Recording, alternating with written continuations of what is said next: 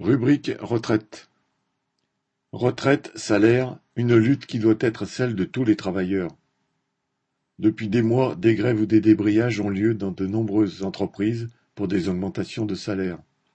Le mouvement contre la réforme des retraites pourrait unir les travailleurs à une autre échelle dans leur combat contre le grand patronat et le gouvernement.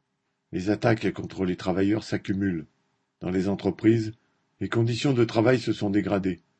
La réforme de l'assurance chômage a réduit la durée d'indemnisation, l'inflation appauvrit de semaine en semaine tous ceux qui vivent de leur salaire ou d'une pension.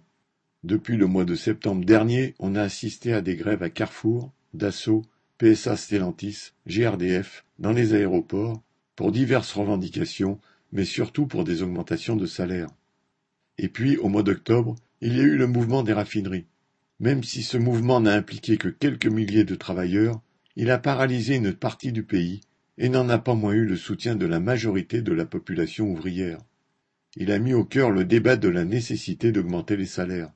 Avec son projet de réforme des retraites, le gouvernement attaque de front l'ensemble des travailleurs au sens large. Ouvriers comme employés, techniciens ou ingénieurs, tout le monde est visé et tout le monde se sent visé.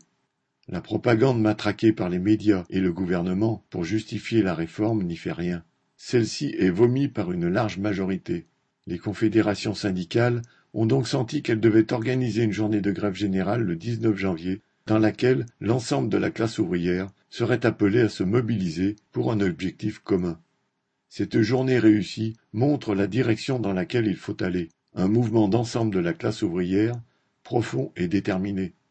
La réforme des retraites n'est qu'une des attaques auxquelles les travailleurs ont à faire face mais un mouvement général de la classe ouvrière, entraînant tous les secteurs du monde du travail et réussissant à mettre en place sa propre direction indépendamment de celle des directions syndicales, serait une force considérable.